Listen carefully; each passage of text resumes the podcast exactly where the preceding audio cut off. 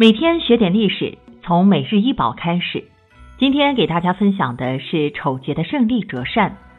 丑节的胜利折扇长度为十一点七五英寸，打开时最宽处为二十一点六三英寸。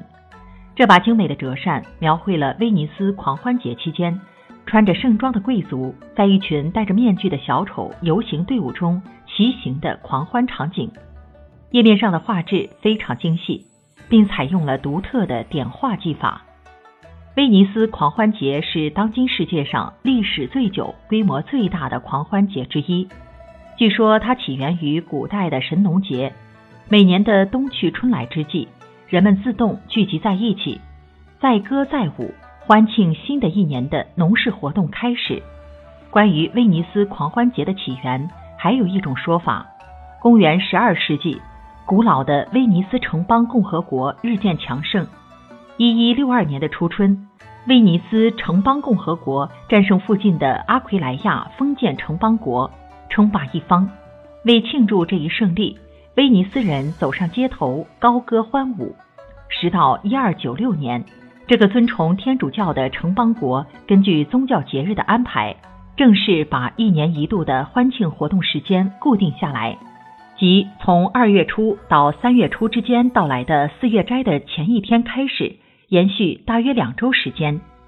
十八世纪的威尼斯狂欢活动盛极一时，欧洲各国的王公大臣、绅士淑女纷纷赶到威尼斯，观看精彩的室内音乐和戏剧演出，参与街头和广场上的民众狂欢。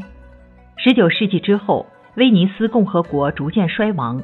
狂欢节逐渐失去活力，随着现代旅游事业的发展，威尼斯的狂欢活动又得以重放光彩。提到威尼斯狂欢节，那就不得不提它的面具习俗。威尼斯人佩戴面具的传统可追溯到十三世纪，由威尼斯上层贵族开启。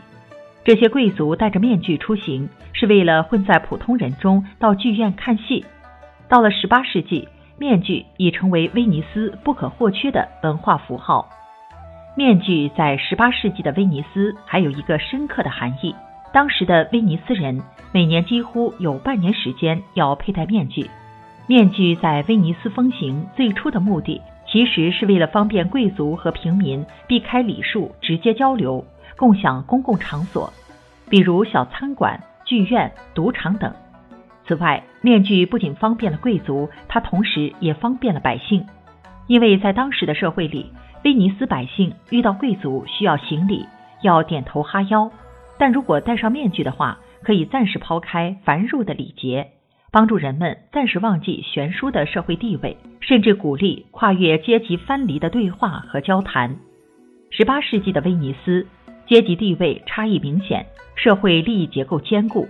几乎没有社会流动，面具可以被看作威尼斯人回应严酷阶级制度的物化体现。然而，面具并没有削减社会差异，反而进一步固化了等级区别。它只是让大众在僵固不化的等级制度下尚存一丝跨越等级交流和沟通的空间。可以说，面具习俗的产生顺应了威尼斯严酷的阶级制度。同时，也是威尼斯人自愿选择的结果。